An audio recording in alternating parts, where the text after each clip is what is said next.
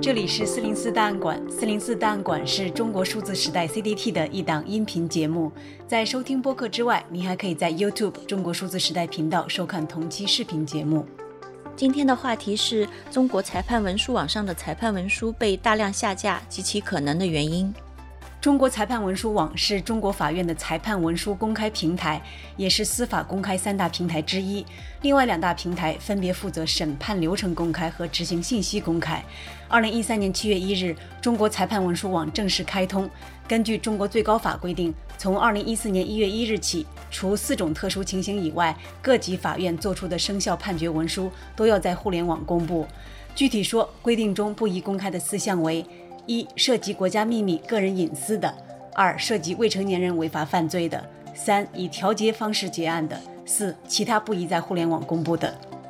此规定公布以后，《人民日报》立即发表文章表扬中国司法的进步。文章说，裁判文书承载着法官的司法智慧，是最重要的司法产品。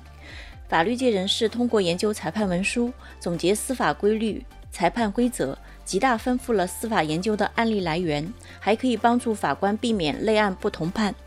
通过最大限度的执法司法公开，才能让暗箱操作没有空间，执法司法腐败无处藏身。根据官方信息，截至二零二零年八月三十日十八时，中国裁判文书网文书总量突破一亿篇，访问总量近四百八十亿次，一举成为全球最大的裁判文书公开网站。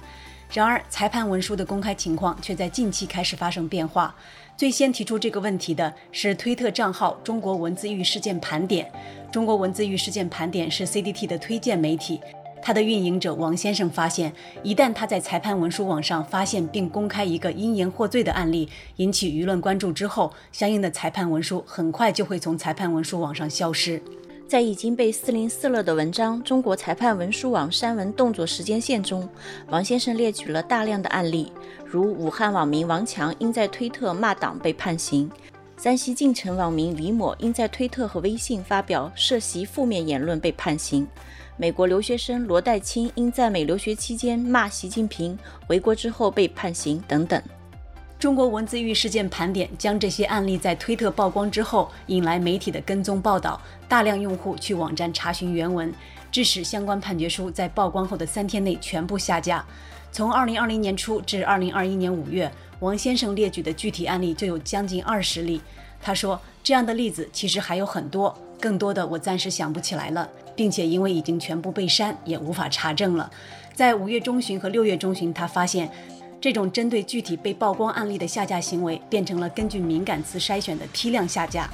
五月中旬，中国裁判文书网一次性下架了所有含某些特定关键词的文书，例如寻衅滋事类案件中含有推特、微博、虚假信息和国家领导等关键词的所有裁判书。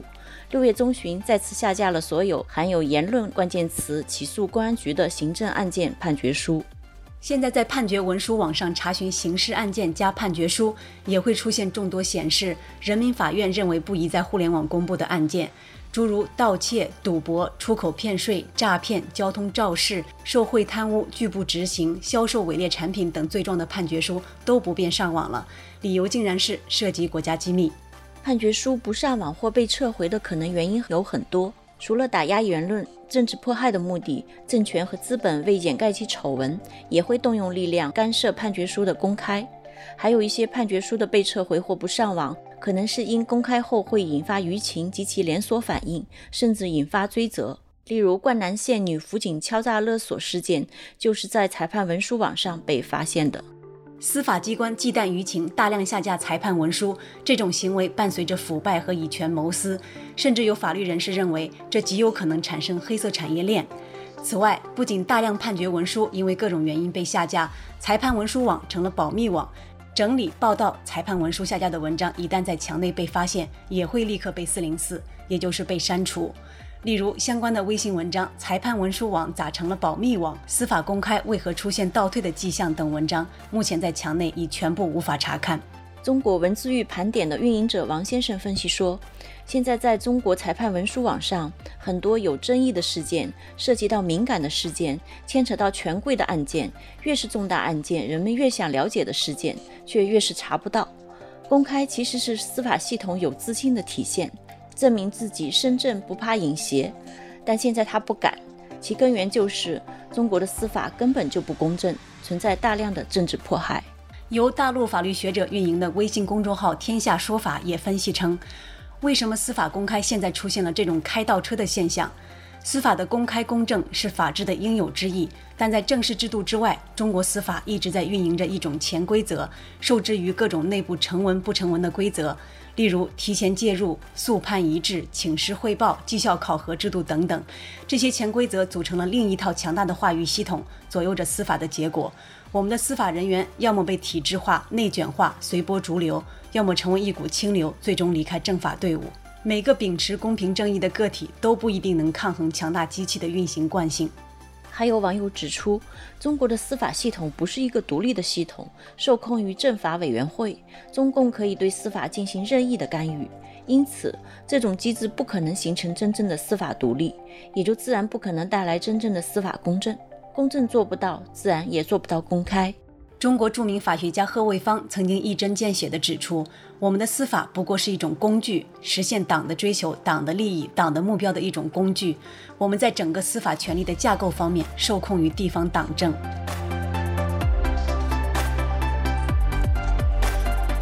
中国数字时代 CDT 致力于记录和传播中文互联网上被审查的信息，以及人们与审查对抗的努力。我们邀请您参加敏感词开源研究项目和四零四文章存档项目，为记录和对抗中国网络审查做出你的贡献。详情请访问我们的网站 cdt.media。本期节目就到这里，感谢大家的收听。